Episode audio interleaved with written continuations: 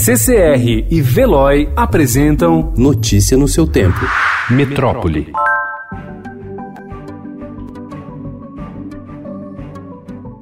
No centro de São Paulo, a Praça Manuel da Nóbrega abriga há um ano a família da faxineira Marcela, de 34 anos. Com dois filhos, um menino de três anos e uma bebê de um ano, Marcela passa o dia ao relento numa área que atrai turistas e concentra a Secretaria Estadual da Justiça de São Paulo. Próximo dali, Bárbara, de 22 anos, outra mãe moradora de rua desde dezembro, cria a filha de oito meses numa barraca de camping sob uma marquise. As duas mães são parte de um contingente de famílias desassistidas que cresceu nas ruas de São Paulo em quatro anos. Em 2015, segundo dados da Prefeitura, eram 505 crianças e adolescentes nas ruas da capital.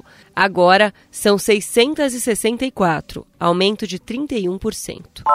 Segundo dados da Prefeitura, São Paulo tem 131 serviços de acolhimento institucional para crianças e adolescentes com mais de 2,3 mil vagas. A Secretaria de Assistência e Desenvolvimento Social conta com outros 799 serviços para crianças e adolescentes em situação vulnerável e soma mais de 95 mil vagas no sistema. Depois que a Qualiteste apresentou os dados do Censo 2019 da população de rua, o município anunciou um pacote de medidas para atenuar esse crescimento. A intenção é realizar ações para garantir o acesso de crianças crianças, adolescentes e adultos em situação de rua à rede de ensino e também para mantê-las na escola.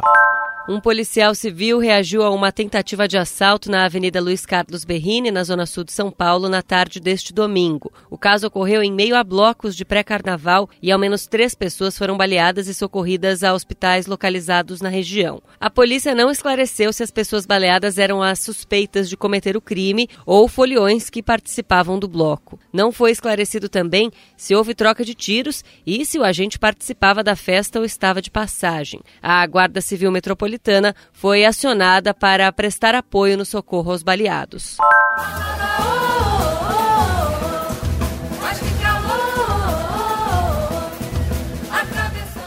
Para curtir todos os dias de folia, é preciso estar atento à saúde. O clima é propício para quadros de desidratação, alergias na pele e transmissão de infecções. Mas algumas medidas preventivas podem ajudar você a curtir a festa com diversão e sem problemas. Um dos primeiros alertas é para o consumo abusivo de bebidas alcoólicas e a mistura com energéticos. A nutricionista Luciana Sarmento diz que essa combinação aliada ao calor excessivo pode levar à desidratação e outros perigos como intoxicação alcoólica, vômitos e até desmaios. A doença do beijo é bem comum no carnaval e assim contrair o vírus da mononucleose. A melhor prevenção é evitar o contato íntimo com muitas pessoas, já que nunca é possível saber quem está infectado. Notícia no seu tempo. Oferecimento CCR e Veloy.